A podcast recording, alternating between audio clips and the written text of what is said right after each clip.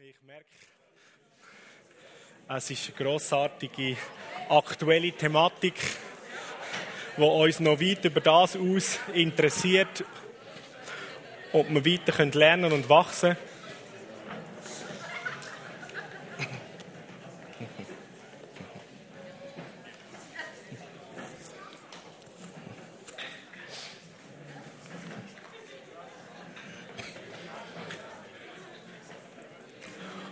Und so als Schlussstatement werde ich dir, werde ich uns als Leiter mitgeben, aus dem, wo jetzt gerade in der Diskussion gekommen ist oder dir wieder deutlicher geworden ist, du vielleicht selber in, in, der Reflexion, im Gespüren, wie sicher fühle ich mich dann, zum Beispiel in meinem Team, mit meinen Mitarbeitern, Mitarbeitern und so weiter. Oder was, was mache ich im Bereich vom, von, von Grenzen haben, so kenne ich die überhaupt oder nicht?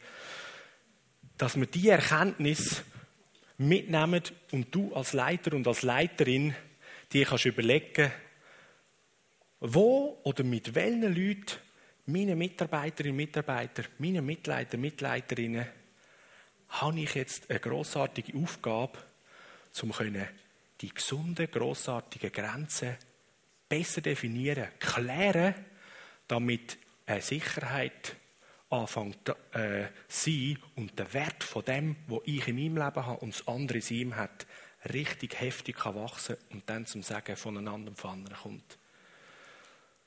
Dass das nimmst und anfängst dort, wo du bist, bauen und aufrichten, damit wir keine Menschen mehr sind, die wie eine Stadt ohne Mauern ist und wir einfach überrannt werden und ausgeliefert, sondern wir können Gemeinde und Reich Gottes bauen in einer Freiheit und mit einer Stabilität, wo es Menschen lieben zu kommen. Weil eine Stadt, die gute Mauern hat, dort wird man hin und hinein gehen, weil man eines Tages Sicherheit und Schutz. Und da ist Vertrauenswürdigkeit. Und da versteht jemand, was Beziehung und Schutz und Menschsein heisst. Und das sollen die Leute bei uns merken als Leiter. Und ich habe auch das Recht, den anderen zu helfen, dass sie das lernen, damit ich als Leiter meine Aufgabe in einem guten Maß bringen kann und dass wir miteinander effektiv sind. Amen.